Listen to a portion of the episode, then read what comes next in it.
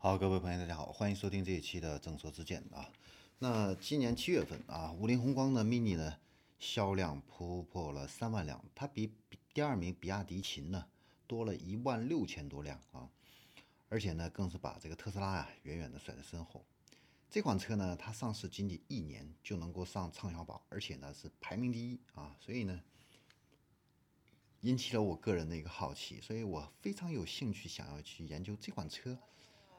为什么它能够成功？它有哪一些不为人知的这样的一些故事啊？有没有什么值得我们去借鉴的一个地方啊？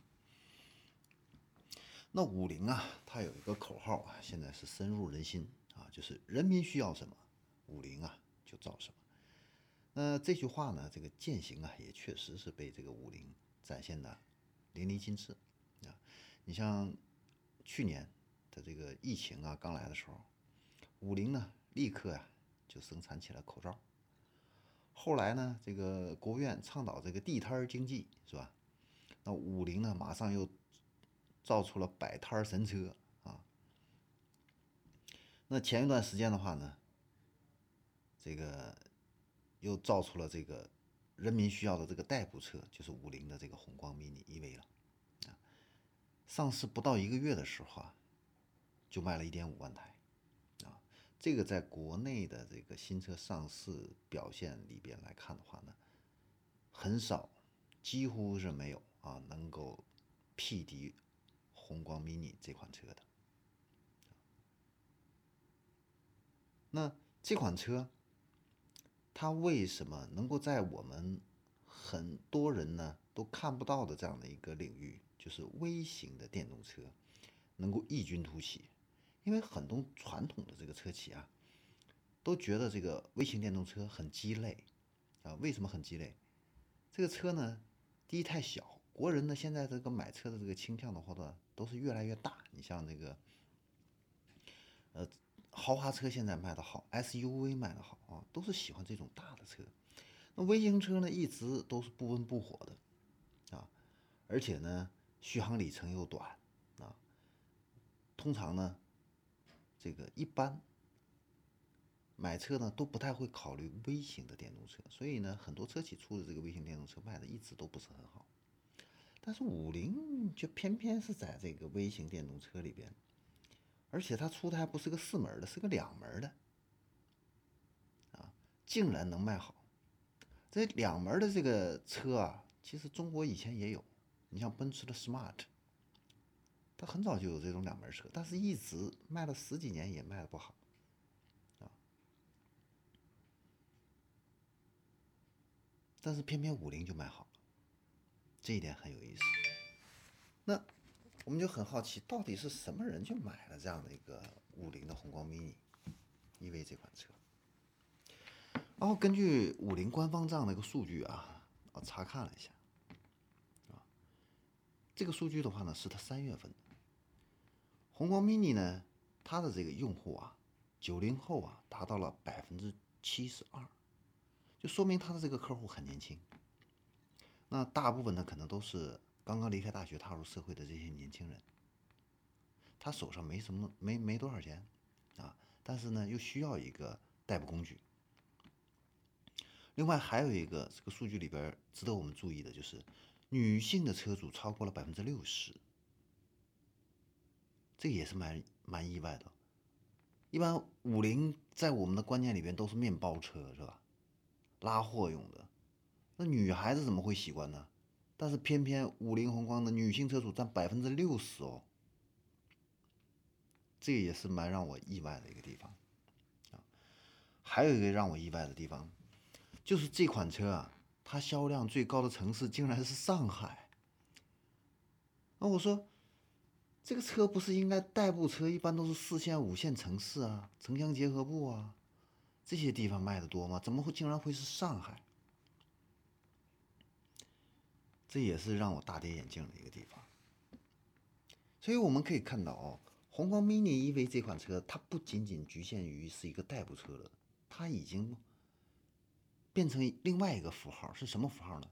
就是大人的玩具。然后年轻人的这个社交的一个新装备这一点就不得了了。啊他为什么能卖得好得到这些人的一个青睐我也研究了一下。我发现第一个原因就是它价格便宜。它这个价格是是两万八千八到三万八千八这个是这个入门的一个价格。你买什么？你买个摩托车贵一点的摩托车都要这个价了。你看其他的这些竞品，他们出的那个 mini 的这个电动车都是什么价？江淮的。五万四到七万五，奇瑞的小蚂蚁，六万六到七万八，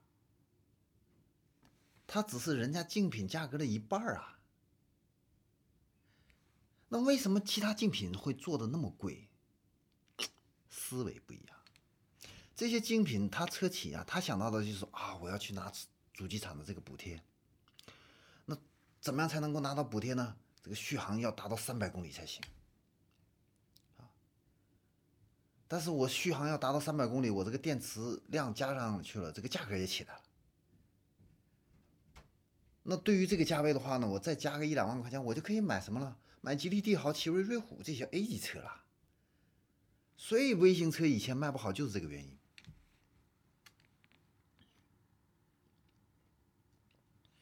那宏光 mini，他就给你把这个价格，他就逆向的一个思维，我就是一个代步车。我价格就是要便宜，那我怎么样才能够便宜？第一个，我要降低成本。你比如说，它仪表用的是 LCD 的黑白屏，降低成本。第二个，我不要经我我不要这个国家补贴，行不行？啊？哦，那我就把这个续航里程，只要能够满足我的这个客户日常的一个使用就行了。啊？那像。以前曾经有一个城市青年代步出行的一个白皮书，他统计是什么？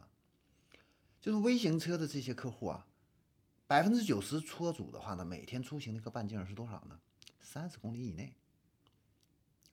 百分之八十五的车主单次行驶的时间不会超过半个小时。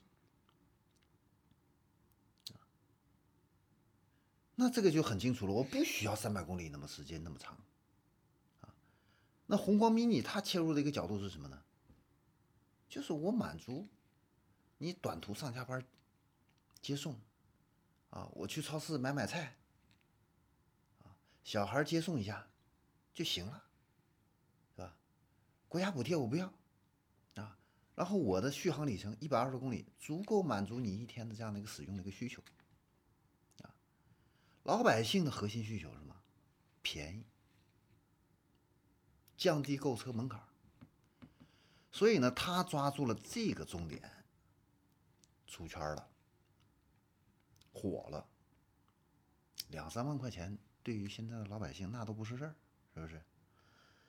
第二个，他这个车可以上绿牌啊，可以上保险，可以跑高速，是正规汽车呀。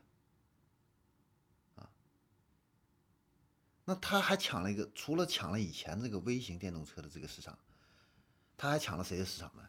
就是以前那些摩的呀、接送娃的老头乐这些市场，这个市场很大呀。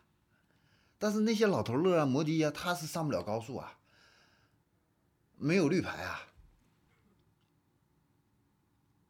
那他跟这些车拉开了一个本质的这样的一个差距。那一般的摩的啊，老年代步车啊，六千到一万五之间。那续航里程的话呢，很短，五十公里、七十公里。那这意味着呢，这些车型呢，它出行的一个半径就是三十公里之内。而且呢，电池呢还只能是慢充，质保的话呢也只有一年。这些呢都是老百姓用车的一个痛点，质保时间太短了，慢充太慢了。那宏光 mini 呢？它解决了这些痛点，它续航里程可以达到一百二十公里到一百七十公里，三电系统我给你保八年二十万公里，啊，满足了我日常出行的这样的一个需求，然后三电系统质保足够让你安心，然后又可以上绿牌，那很多大城市的年轻人，啊，为了抢到一个新能源汽车的这样的一个牌照指标，说索性就先买一辆车。啊选上自己喜欢的这样的一个绿牌的号，毕竟大城市蓝牌都限号，一张蓝牌六万、十万，啊，牌照本身就是一个稀稀缺资源。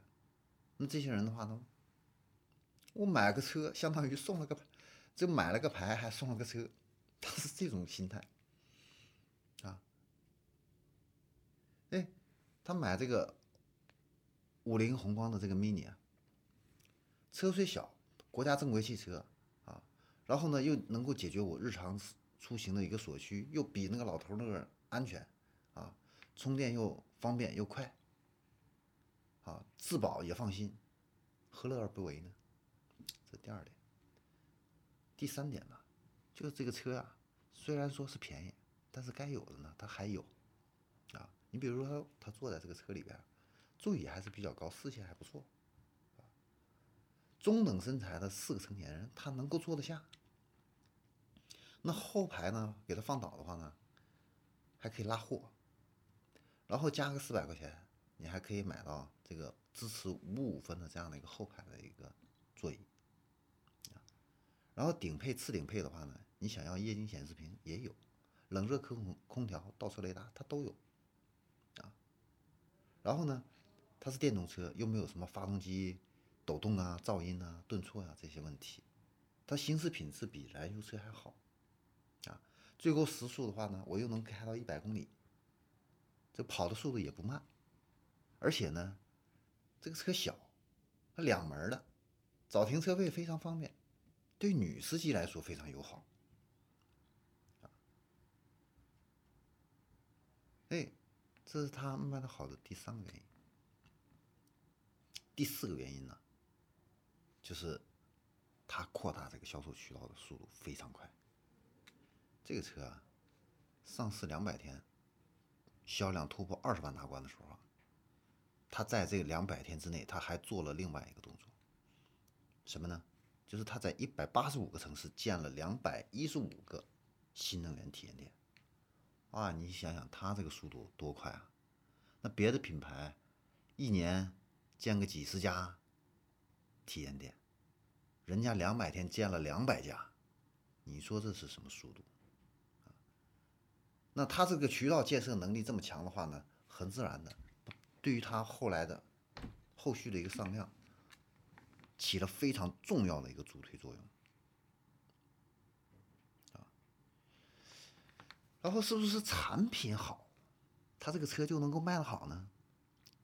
我觉得肯定不止这方面的一个原因，好的产品呢，肯定还是要有好的营销才行，酒香也怕巷子深嘛。对吧所以呢，我又去研究了一下他的这个营销这一块，一看，嘿，人家还真有独到的地方啊。那咱就给大家也分享一下。首先第一个，啊，就是他很注重啊视觉传播的一个内容的质量啊。那通用五菱呢，它对这个营销端的一个要求是什么呢？就是你客户接触这款车，所有的媒介触点，它必须要美，要好看。那营厂家营销端的话呢，会严控每一张图、每一张海报，甚至每一个色彩元素的一个搭配，确保所有的触点这款车都不会很 low。一旦 low 了，就会影响到什么呢？传播性。你想想，谁会愿意把一个 low 的东西展示给别人？对不对？只有美好的东西，大家才愿意去分享啊！你像以前我们卖的那个卖的那些微型车，为什么卖的不好？就是因为它给大家的一个印象比较 low，大家买了车也不太愿意晒朋友圈。但是五菱不一样，它传播的每一个图片，这个车改装的这个各种各样的图片都非常漂亮。人家就愿意去分享，然后他又控制这个内容传播的一个质量，第二个，他呢早期这个传播的一个节奏啊，控制的非常严。他最开始啊，他不是先给媒体去传播我这个车怎么怎么样，不是的。他能够营销出圈，肯定有他独到的地方。他最开始是给谁呢？生活的记者。美女的网红、KOL 这些人来体验这个产品，通过他们的这样的一个影响力啊，然后用老百姓最能够接受的内容的一个形态，在抖音、快手、小红书、微博、社会新闻和跨界自媒体这些里边啊，广泛的去传播。那传播的这个核心主旨呢是什么呢？人家也确定的非常明确，不是说你这个车性价比多么多个。多么多么高高啊，配置多么多么好，不是的，它传递的主旨是什么？好看、好玩、有趣儿。好看、好玩、有趣儿的东西啊，老百姓才愿意去传播，才会引发好奇心。然后呢，在红光 mini 因为上市的这个前期啊，这些预热啊，早就已经准备的非常充分了。这个时候啊，他才开始像传统车企那样。邀请汽车领域的媒体记者达人过来试乘试驾啊，那这些记者呢，进入这个公司的这个试车区，看到这个新车的时候啊，他们这个时候，不是带着挑剔和审视的目光，而是什么呢？很好奇，哎，这些这个红光 mini 这个自媒体怎么炒的这么火呀？这个车到底是好在哪儿？他们很好奇。这个呢，就跟吃螺蛳粉一个道理，你从来没吃过螺蛳粉儿。你身边的人都说这个螺蛳粉好吃，你呢就很期待，是吧？那你的这个味觉不知不觉就被这个大众评论所引导，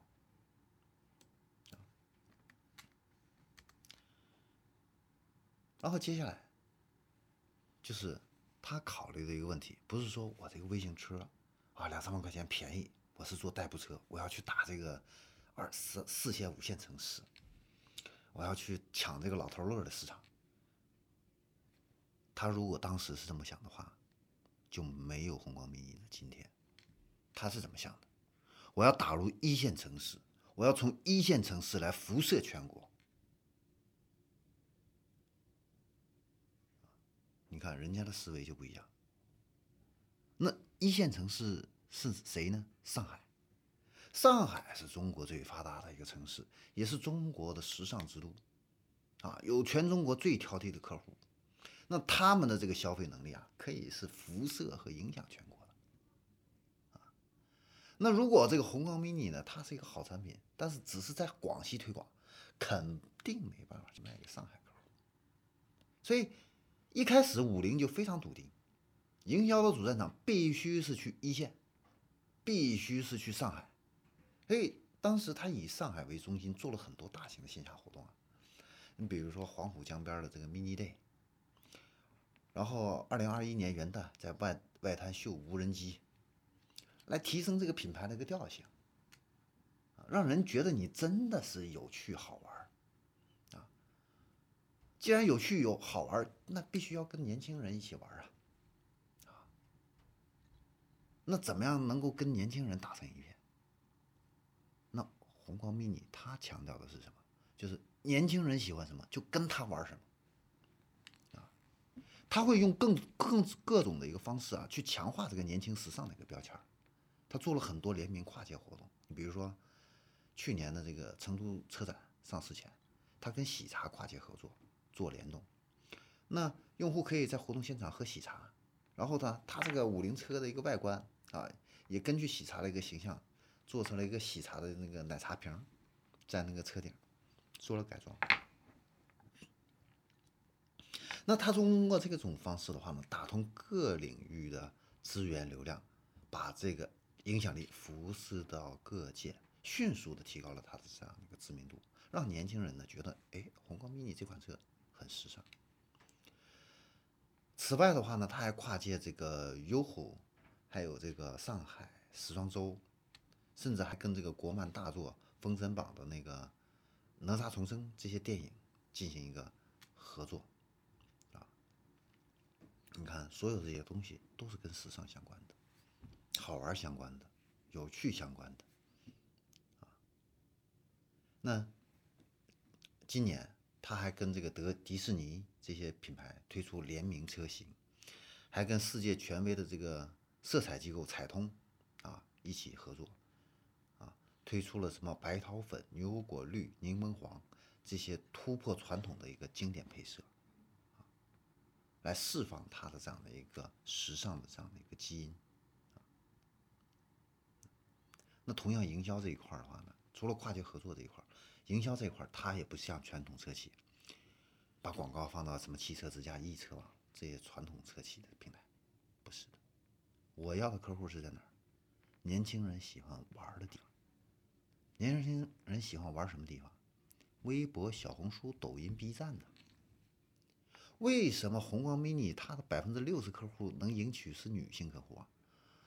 小红书人家在小红书里边，红光 mini 现在是五这个汽车榜里边排名第一的，人家早就开始深耕小红书了，充分重重视这个用户的一个声音，珍惜客户的口碑啊，让客户说给客户听。